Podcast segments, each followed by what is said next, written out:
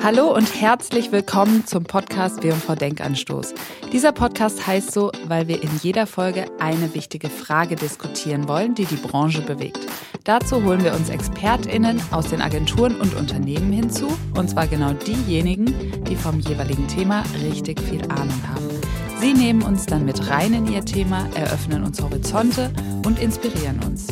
Ich heiße Verena Gründel, ich bin Chefredakteurin der W&V und das hier ist euer vierter Denkanstoß mit der Frage, sind Nachhaltigkeitsmarken scheinheilig?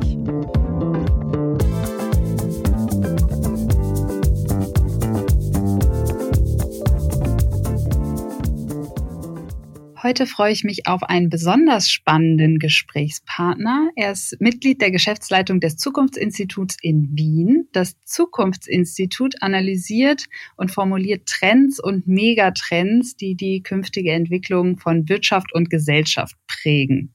Er selbst berät Unternehmen zur strategischen Weichenstellung für die Zukunft, insbesondere, und das fand ich einen sehr spannenden Begriff, im enkelfähigen Wirtschaften. Herzlich willkommen, Stefan Grabmeier.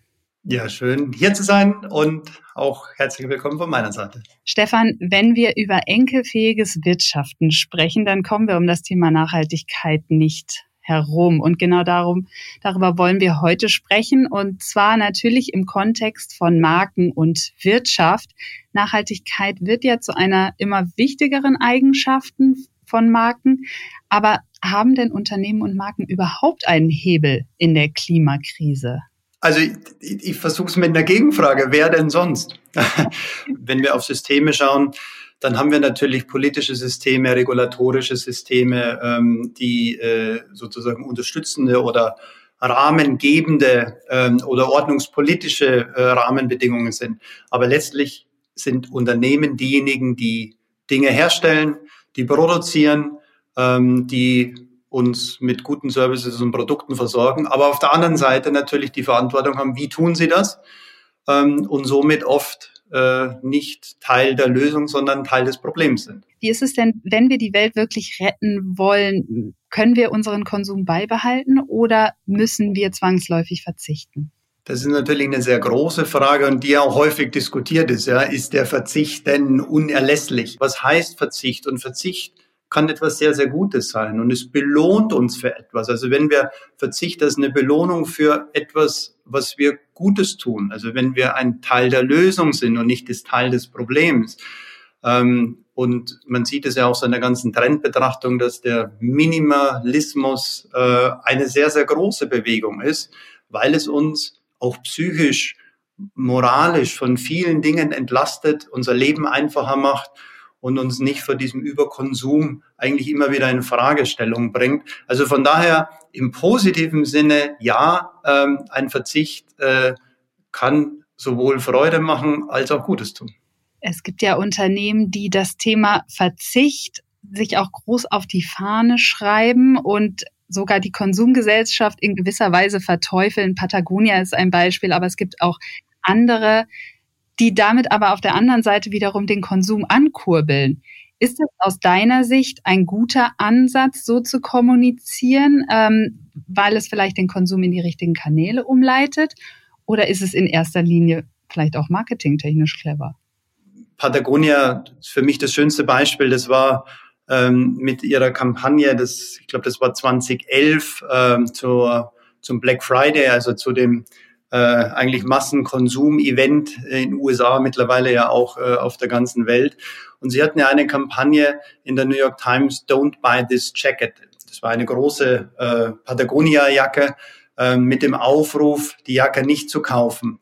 Das heißt, aus dem, aus der DNA von Patagonia sollte der Hinweis kommen, aus was ist die Jacke hergestellt, ähm, wie wichtig ist das, das Thema des Reuse, das Thema des Recyclings, das Thema des achtsamen Konsums und so weiter. Das war alles sozusagen Bestandteil ähm, dieser, dieser Kampagne. Was passiert ist, dass das eine große ja, äh, äh, Kaufbewegung aber angestoßen hat und die Marke sicherlich noch mehr prominenter gemacht hat. Ähm, von daher, wie gesagt, gibt es da zwei Seiten. Ähm, bei einer Marke wie Patagonia würde ich aber sagen, sie tun die richtigen Dinge, weil sie qua ihrem Purpose einfach eine ganz, ganz klare Botschaft haben somit die Dinge, die sie tun, in die richtigen Kanäle äh, fokussieren. Glaubst du, dass äh, die Konsumenten irgendwann so kritisch werden, dass sie diese Form des Marketings als eine Art von Scheinheiligkeit kritisieren werden? Ich glaube, es wird dann scheinheilig, wenn es nicht der Wahrheit entspricht, also wenn man der Scheinheiligkeit sozusagen auf die, auf die Schliche kommt. Seit kurzem sagt man ja auch Zero Washing.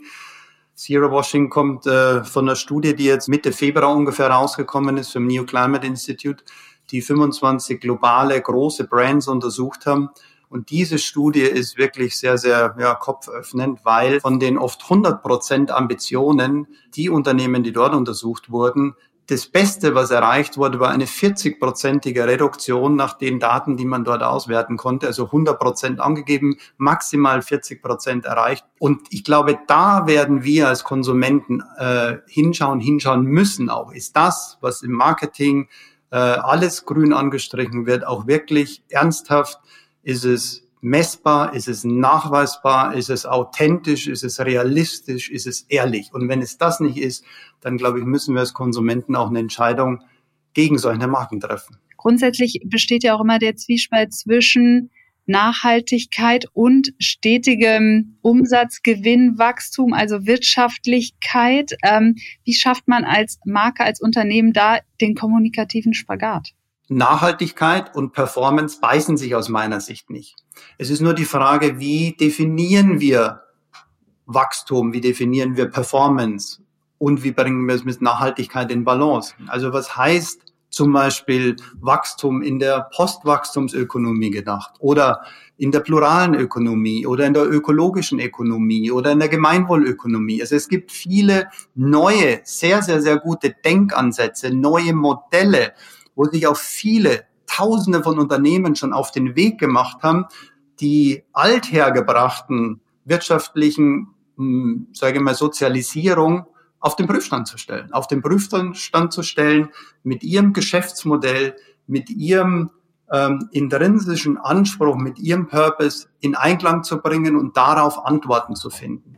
Nun wollen wir hier auch über Marketing sprechen. Marketing ist auch nochmal so eine Sache aus Nachhaltigkeitssicht, denn Marketing dient ja der Verkaufsförderung, der Verkaufssteigerung. Bist du dann trotzdem auch der Ansicht, dass sich Nachhaltigkeit mit, mit Marketing gar nicht beißt? Oder wie siehst du da ähm, den Zusammenhang?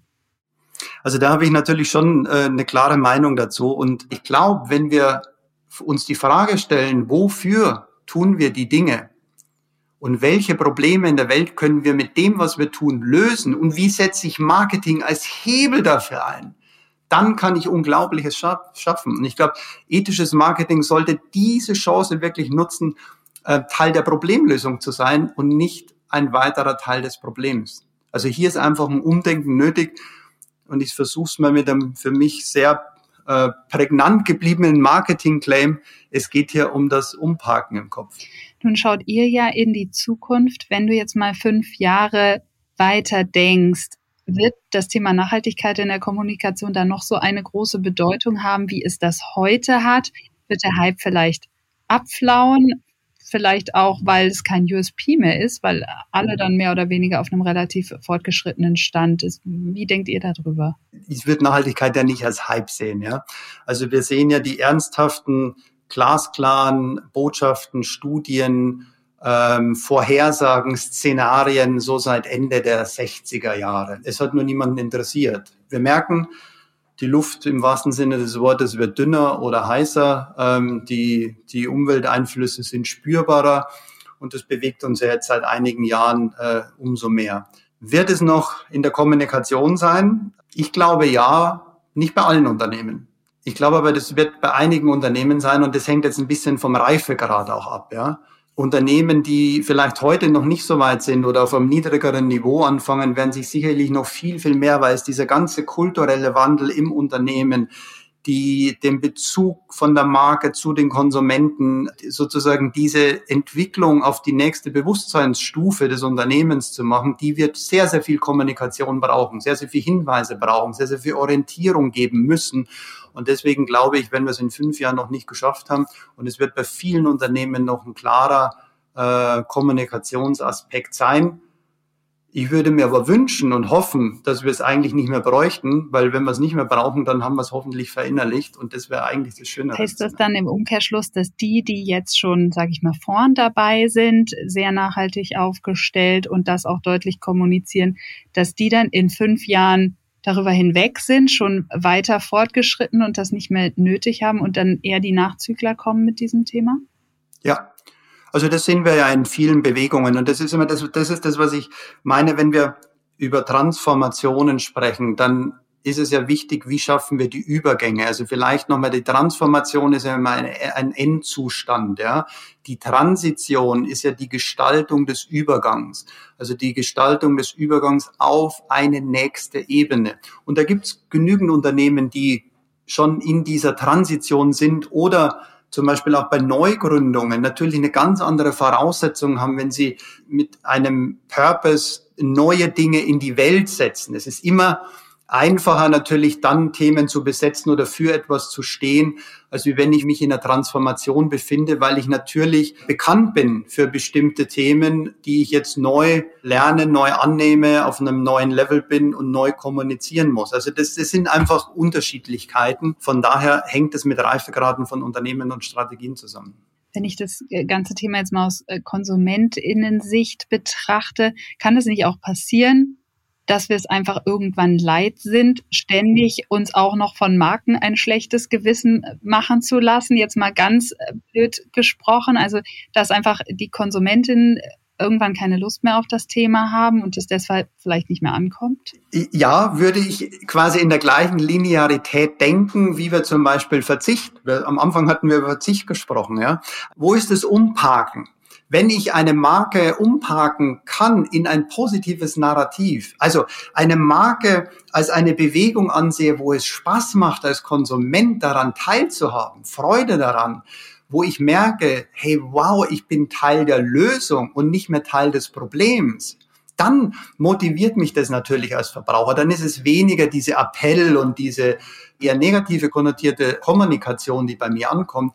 Und ich glaube, dieses Empowerment von Konsumenten, das können starke Marken schaffen. Und deswegen liegt da ein riesengroßes ähm, eine riesengroße Chance mit drin. Das, was ich vorher mal meinte mit Hebel, ja, da hat Marketing natürlich einen Mega-Hebel, die Welt besser zu machen und Marken und Unternehmen ins enkelfähige Wirtschaften mit zu katapultieren. Das heißt, der Best Case wäre, dass Marken und KonsumentInnen sich zusammenschließen, sozusagen im Herzen, im Mindset und gemeinsam kämpfen, also sie sich gegenseitig zum Verbündeten machen und dann ist es sowohl fürs Marketing erfolgreich, aber auch natürlich für die Welt.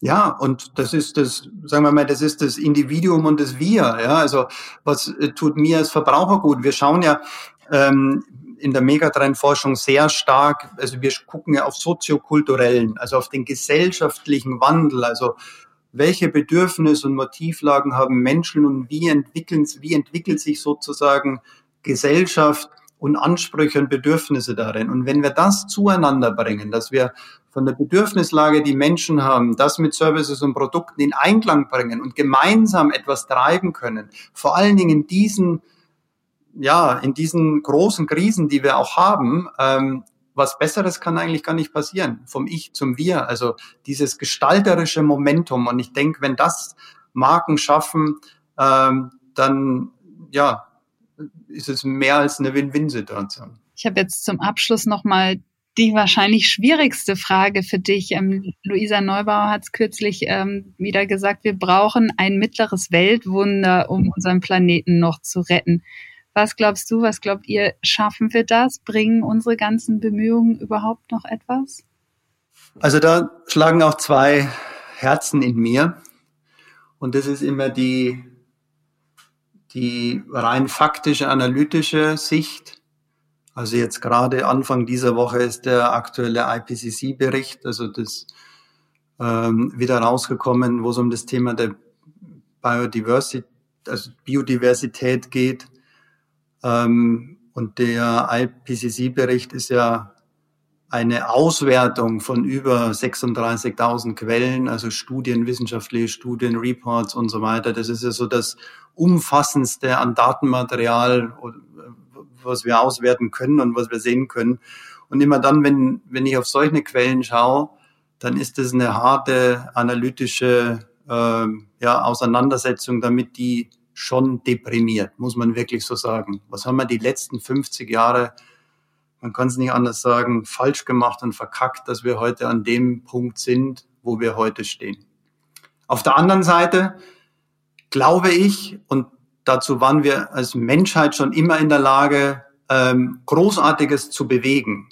Und da kommt jetzt der Zukunftsoptimist in mir durch, ähm, weil all das, was wir uns vorstellen können, können wir auch schaffen. Das ist das, was ich von dem Professor Mohammed Yunus, mit dem ich immer wieder arbeiten darf in, dem, in der Social Business Bewegung, gelernt habe.